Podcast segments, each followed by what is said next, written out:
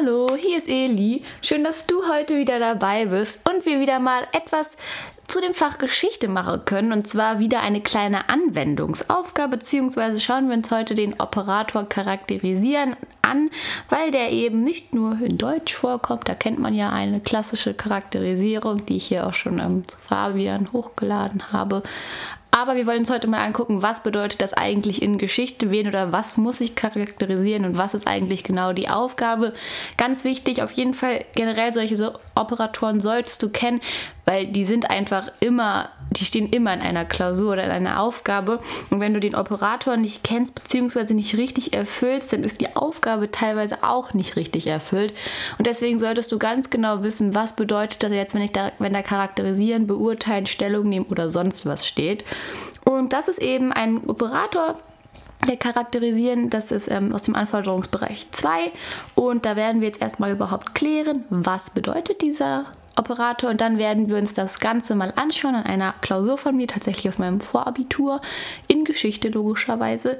Ähm, die Klausur wurde auch sehr gut bewertet, deswegen kann ich dir das auch vorlegen und ähm, genau, dann würde ich sagen, wir fangen mal an und ich lese dir erstmal vor, was eigentlich überhaupt, wie wird dieser Charakterisieren-Operator definiert. Und da wird eben gesagt, das sind Sachverhalte in ihren Eigenschaften, die sollen beschrieben werden, typische Merkmale sollen gekennzeichnet und diese dann gegebenenfalls unter einem oder mehreren mehreren bestimmten Gesichtspunkten zusammengeführt werden. Das bedeutet eben dieser Operator. Wir gucken uns das mal an. Wir haben bestimmte Sachverhalte, beispielsweise einen Text vorlegen. Und die sollen eben beschrieben werden und typische Merkmale, die eben ganz wichtig sind, sollen herausgenommen werden und sollen noch besser ähm, unter einem bestimmten Gesichtspunkt zusammengeführt werden. Ich kann dir das schon mal sagen. Der Gesichtspunkt, den wir uns gleich angucken müssen, beziehungsweise angucken werden, war in meiner Klausur, in der Vorbi-Klausur dazu, ich sollte mir das polnische Nationalgefühl angucken. Und das ist eben dieser Gesichtspunkt, der mir hier ja, aufge aufgeführt wurde, da sollte ich, das sollte ich mir genau angucken, das sollte ich charakterisieren. Dieses Nationalgefühl der Polen sollte sagen, wie war das, wie ist das, warum. Und dafür sollte ich eben typische Merkmale kennzeichnen, also auch durch Zitate und sollte diese dann eben erklären und somit das polnische Nationalgefühl charakterisieren, indem, ich das eben mit Zitaten aus dem Text, aber auch mit eigenen Erklärungen darlege. Das ist eben damit gemeint, also wie gesagt, Sachverhalte in ihren Eigenarten beschreiben, dann typische Merkmale kennzeichnen, das ist dann durch Zitat oder ähnliches diese ein bisschen herausführen und gegebenenfalls unter einem oder mehreren bestimmten Gesichtspunkten zusammenführen. Ich hatte jetzt nur einen Punkt, den ich, unter den ich das zusammenführen konnte, also das polnische Nationalgefühl. Es kann aber auch sein, dass die sagen, äh, das charakterisiert das polnische und das deutsche Nationalgefühl. Das wären dann zwei Gesichtspunkte wo du mehrere Merkmale herausarbeiten musst. Genau. Das war der Operator charakterisieren erstmal erklärt.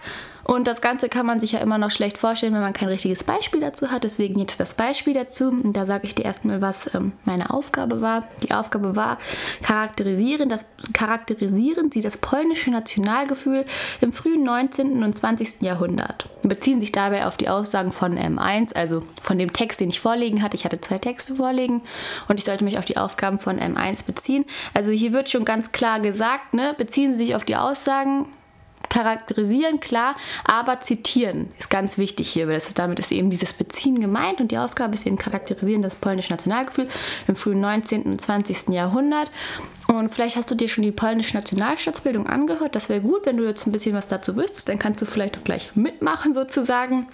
Und dann weiß man eben ganz genau, aha, ich muss im 19. und 20. Jahrhundert bleiben. Da ist eben vielleicht passt auch noch gut der Erste Weltkrieg zu, den man damit einführen könnte. Den hatten wir im Unterricht behandelt.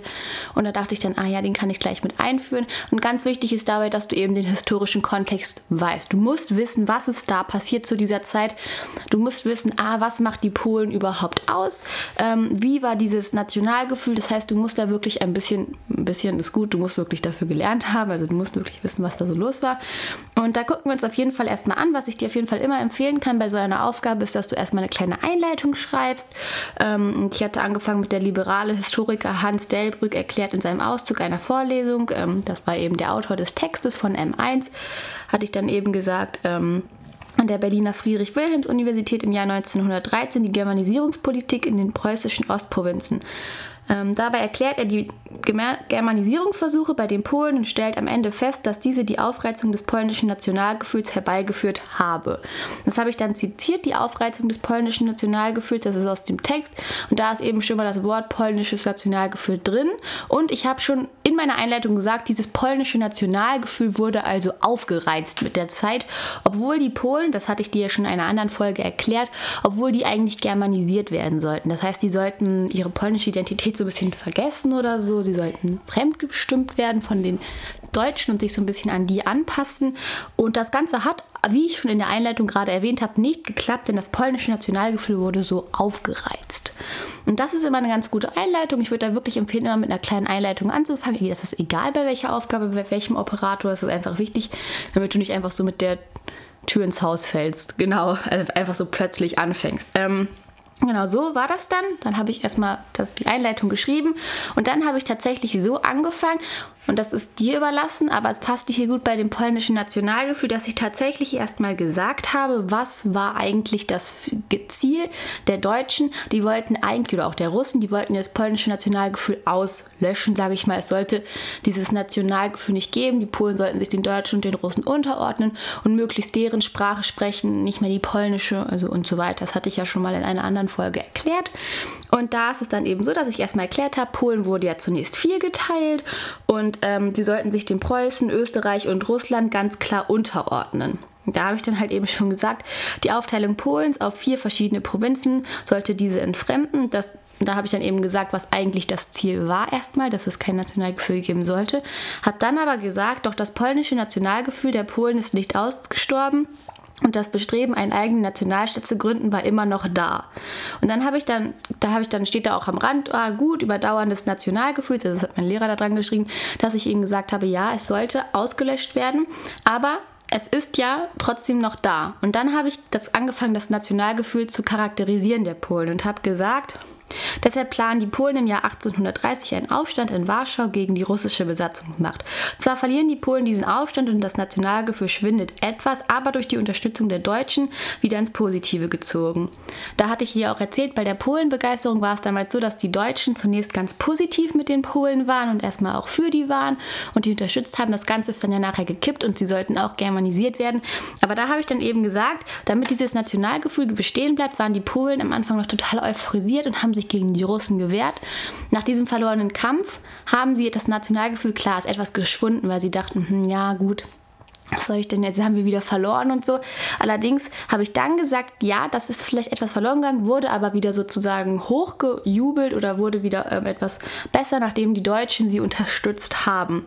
Genau. Das ist zum Beispiel ein Beispiel, wie man anfangen könnte. Aber dann kannst du natürlich auch ganz viel mit dem Text belegen und beispielsweise sagen, Ganz wichtig ist hier zum Beispiel, ähm, da habe ich dann auch gesagt, klar, es sollte natürlich später was sein, sodass die Deutschen die Polen erstmal überhaupt ähm, germanisieren wollten. Doch die Polen einte der gemeinsame Glaube und die Religion, denn die Polen waren überwiegend katholisch. Zudem forderte die Erinnerung an gemeinsame Taten das Nationalgefühl. Insbesondere die gemeinsame Schlacht bei Grunwald-Tannenberg um 1410 förderte den Zusammenhalt der polnischen Bevölkerung. So, und hier habe ich ganz viel von Zusammenhalt und Einigung gesprochen, von dem der Glaube einte die Polen Zusammenhalt durch ähm, bestimmte Taten, die sie zusammen vollbracht hatten. Zwar war das im Jahr 1410, also diese Schlacht bei Grunewald und Tannenberg, aber daran habe ich dann eben gesagt, das eint die Polen. Dabei sind, dabei sind sie, ähm, fühlen sie sich zusammen zugehörig und da gibt es eben dieses Nationalgefühl. Nationalgefühl hat ja auch etwas mit Zugehörigkeit zu tun. Wir wissen, wozu wir gehören. Wir wollen eine eigene Nation und wir gehören wirklich zueinander. Und da fängt das schon so ein bisschen an, dass du das charakterisierst, dass du eben sagst, ja, sie haben dieses Nationalgefühl und das, warum haben sie das? Und das sind diese typischen Merkmale, die ich hier anfange aufzuzählen. Die typischen Merkmale sind zum einen die Religion, die Schlacht bei Grunewald-Tannenberg, also bestimmte Taten, die sie eben zusammen vollbracht haben, die ich jetzt zusammenführe und wo ich jetzt sage, ja, das macht das polnische Nationalgefühl überhaupt aus. Und das sind typische Merkmale, die du eben anbringen musst und in diesem Text schreiben musst. Und das sind eben Dinge, dieses, dieser gemeinsame Glaube oder diese, Nation, diese Schlacht bei Grunewald und Tannenberg, die standen nicht in dem Text M1, die habe ich aus meinem eigenen Wissen dann auch aufgeschrieben, weil ich dachte, das passt ja ganz gut. Und da wieder die Bitte an dich, lern solche Dinge wirklich. Der historische Kontext ist hier unfassbar wichtig, damit du so etwas überhaupt schreiben kannst und damit es dann eine gute Klausur wird. Genau. Also hier bis hierhin halten wir erstmal fest, was ist ganz wichtig. Zunächst einmal eine Einleitung. Ich habe dann damit vielleicht angefangen. Klar, es gab diese Ziele, dass es kein polnisches Nationalgefühl geben sollte. Das wollten die Deutschen und die Russen nicht. Aber trotzdem ist das Nationalgefühl der Polen nicht ausgestorben. Das ist meine klare These, die ich hier überhaupt in den Raum stelle. Und dann fange ich an das zu belegen und somit das Nationalgefühl zu charakterisieren. Ich habe gesagt, der, die hatten einen Aufstand gemacht im Jahr 1830 gegen die Russen. Das ist ein typisches Merkmal. Ein weiteres ist die Religion, die sie einte. Dann eine bestimmte Schlacht bei Grunewald und Tannenberg, die die Polen einte, wo sie gegen die Deutschen gewonnen haben. Das sind typische Merkmale, woran ich jetzt das Nationalgefühl charakterisiere und wirklich sagen kann, ja, es war noch da, weil es gab bestimmte Taten, die das eben verbunden haben, wo man sich eben immer daran erinnert hat.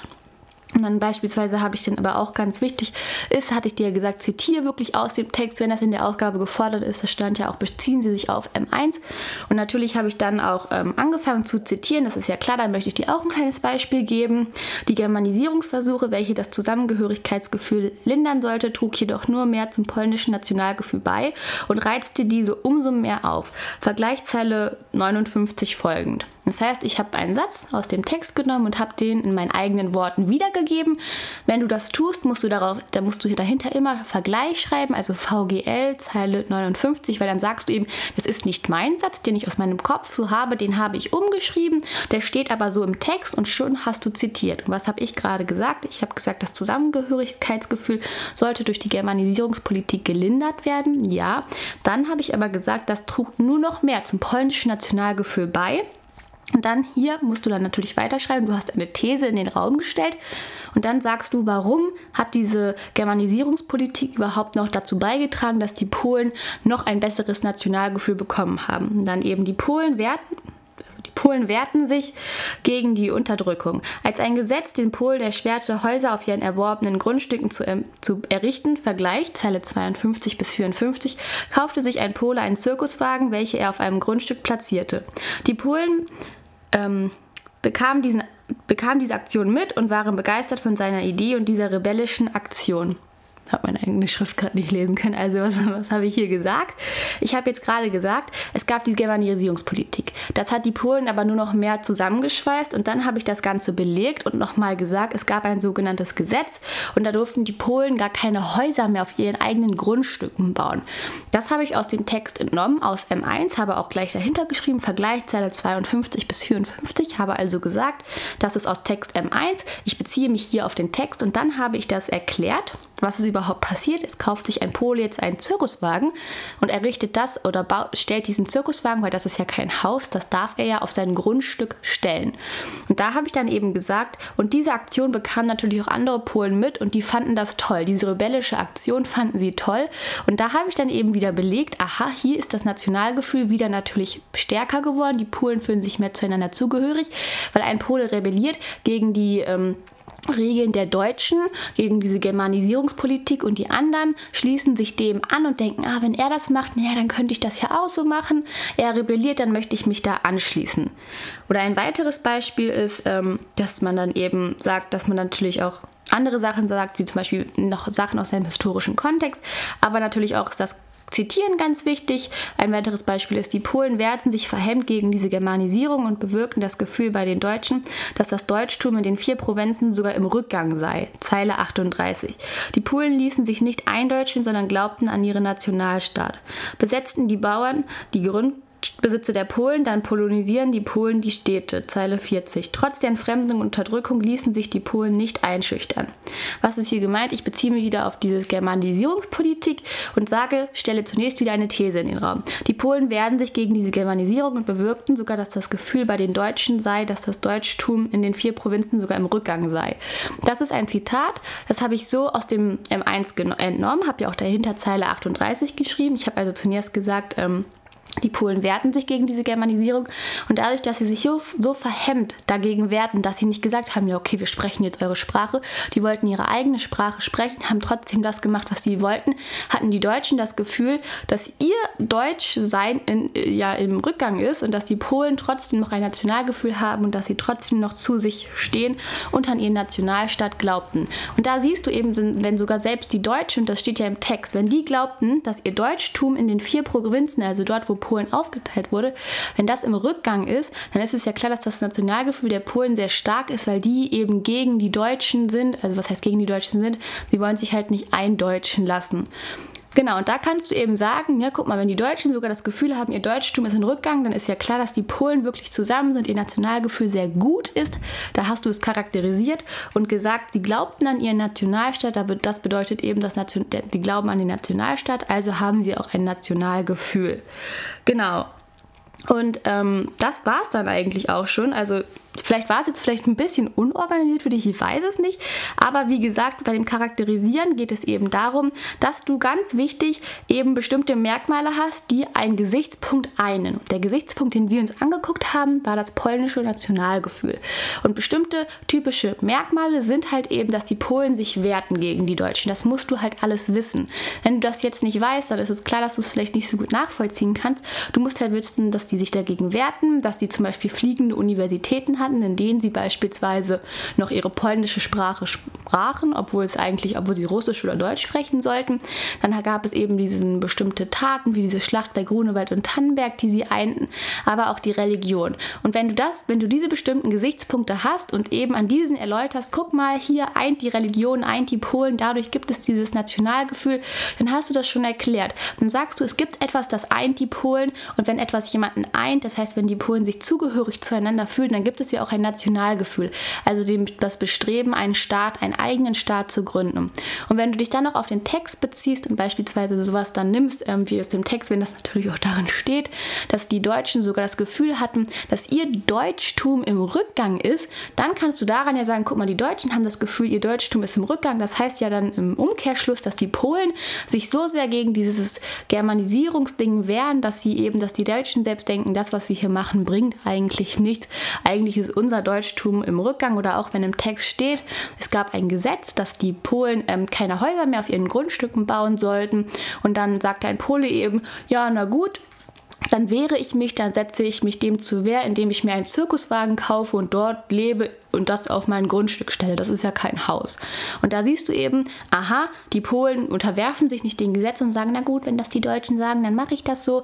Die wehren sich dagegen und das zeigt eben, dass sie noch ein eigenes Nationalgefühl haben, dass sie sagen, wir sind Polen und wir stehen dazu und wir wollen auch eigenen, einen eigenen Nationalstaat haben. Und das ist hier ein Beispiel, das super gut passen würde, dass du hieran eben sagst, guck mal, andere Polen haben das auch gut gefunden, diese Tat, haben dann vielleicht auch so rebelliert. Im Text stand jetzt natürlich noch, oder in der Aufgabe, dass ich mich noch auf den Zweiten Welt, äh, auf den Ersten Weltkrieg beziehen sollte. Das habe ich in der Aufgabe auch gemacht. Und dann habe ich beispielsweise auch gesagt, dass es erstmal so war natürlich, dass die Polen für die ähm, anderen Mittelmächte mitkämpfen sollten. Allerdings hatten sie trotzdem innerlich das eigene Ziel, als dann alle weggefallen sind, also die Habsburger Monarchie, also Österreich, Deutschland und als dann auch Russland weggefallen war, hatten die Polen trotzdem das Ziel, einen eigenen Nationalstaat zu gründen. Und da siehst du eben, sie hatten immer das Ziel, egal was passiert war mit ihnen, dass sie einen eigenen Nationalstaat gründen wollten und das auch im Ersten Weltkrieg. Das heißt, da haben sie auch so ein bisschen für sich gekämpft. Am Ende würde ich dann immer bei so einer Aufgabe natürlich einen Abschluss, einen kleinen Abschluss empfehlen, also wie ein Ende, dass du sagst, zusammenfassend lässt sich sagen, obwohl die Polen unterdrückt wurden, hatten sie stets das Bestreben, einen eigenen Nationalstaat zu gründen. Das liegt vor allem an dem polnischen Nationalgefühl, da sie sich immer gewehrt haben und sich nie eindeutschen oder russifizieren ließen. Und zack ist die Aufgabe fertig und du kriegst eine gute Note. Genau, und das war's jetzt. Ich hoffe, das hat dir geholfen. Du hast den Operator besser verstanden. Und ja, dann sehen wir uns das nächste Mal wieder.